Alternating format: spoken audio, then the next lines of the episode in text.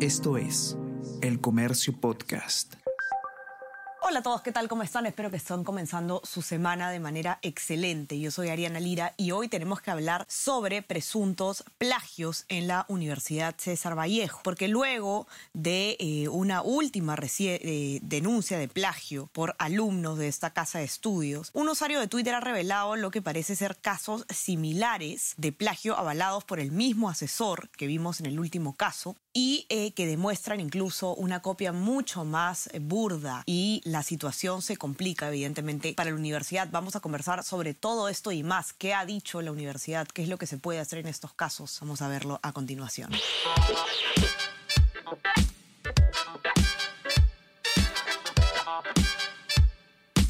Esto es Tenemos que hablar con Ariana Lira.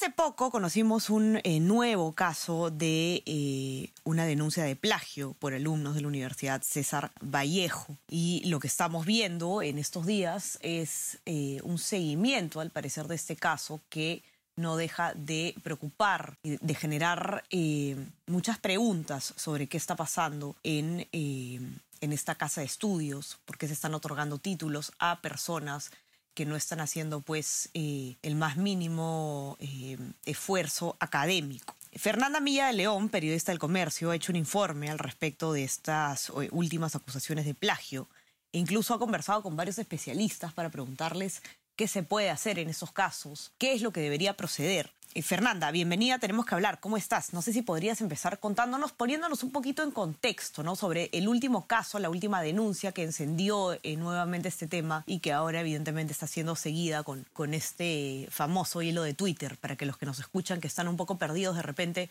se puedan poner en contexto. Sí, Ariana, buenos días. Eh, antes que nada, muchísimas gracias por invitarme a este espacio. Y de hecho, sí, ¿no? Se trata de un tema bastante, bastante grave. Es el segundo caso por el mismo asesor de una tesis corregida, supervisada por el mismo asesor, eh, César Francisco Nores, que cuenta con copias exactas de trabajos científicos de diferentes universidades de Estados Unidos.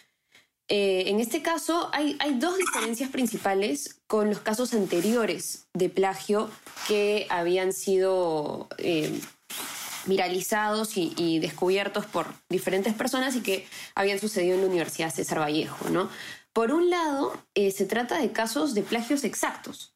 Ha habido casos anteriores en los que las copias están en el marco teórico, están, digamos, antes del desarrollo de la tesis en sí, del, desarrollo del caso, eh, pero en este caso está el plagio en el desarrollo y en las conclusiones, ¿no? Entonces es, es una copia exacta eh, en estos casos los alumnos no han realizado aparentemente ningún trabajo por su cuenta.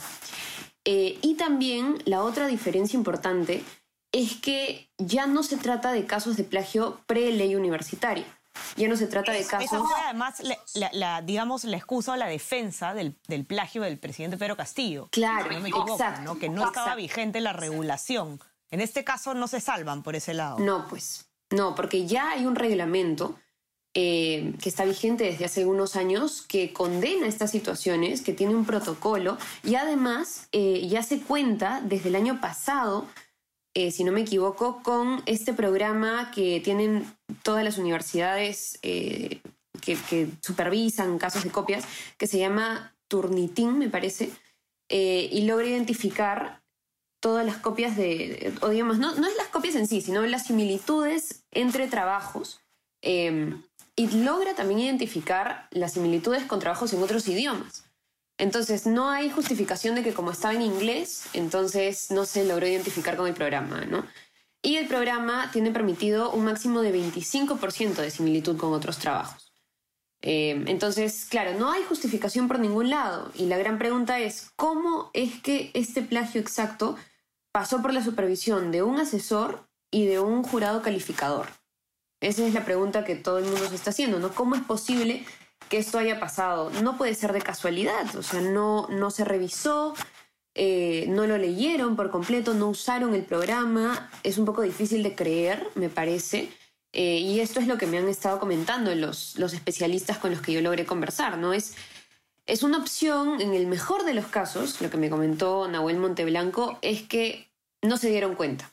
Un poco extraño, pero digamos que es el caso, el caso más ideal, entre comillas, porque no creo que haya un caso ideal eh, en esta situación.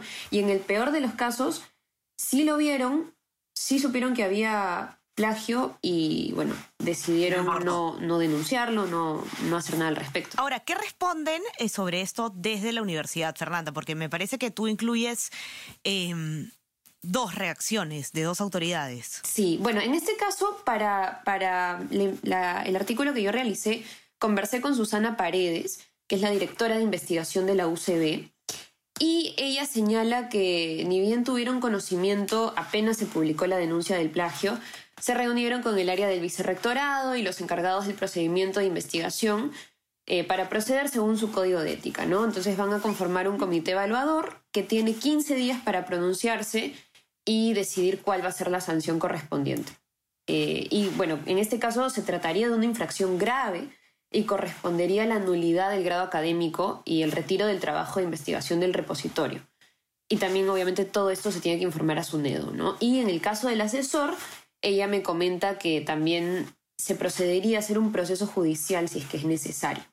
Em, e, ella es, con ella yo he conversado, muy aparte de eso, eh, Beatriz Merino, que es, em, Beatriz Merino es presidenta ejecutiva de la universidad, lanzó un tuit en el que condenaba este caso y los demás casos de plagio revelados e invocaba a las autoridades a investigar.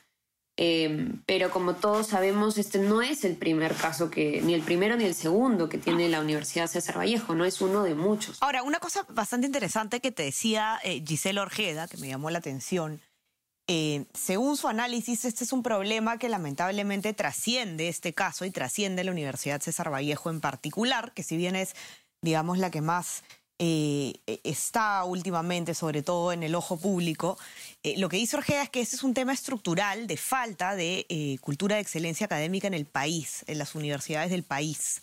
No sé si podrías contarnos un poco sobre, sobre ese enfoque que me llamó la atención. Sí, sí, lo que me comentó Gisela es que en realidad va más allá del simple hecho de tener autoridades que se encarguen de, evaluar el, rendimiento y la, formalidad y la rigurosidad de las universidades en el Perú, y es más un tema cultural de nosotros como peruanos.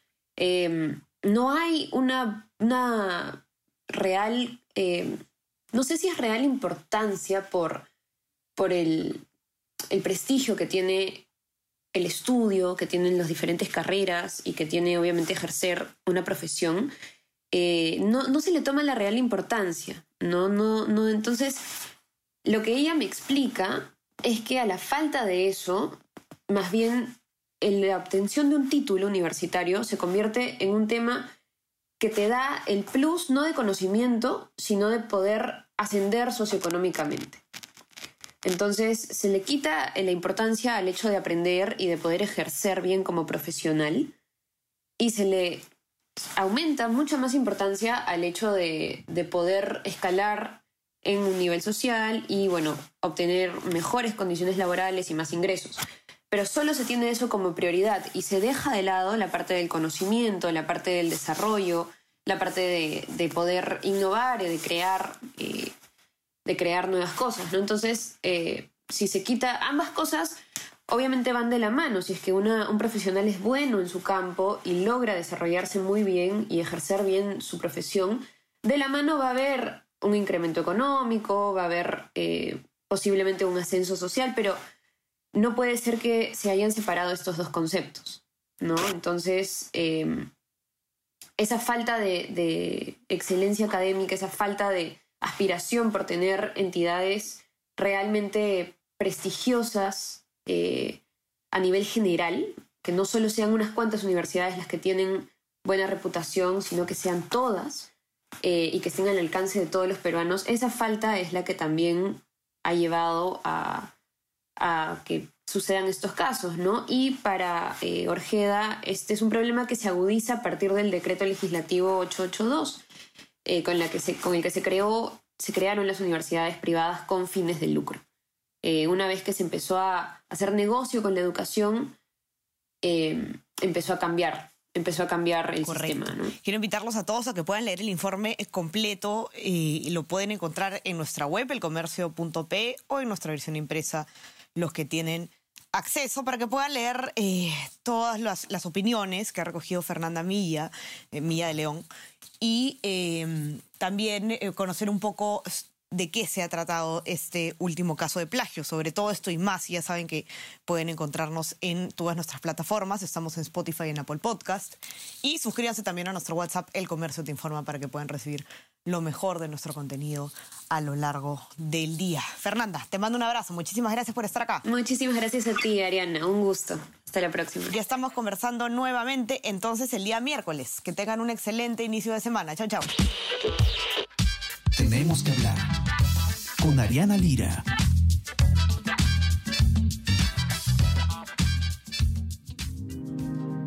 El Comercio Podcast.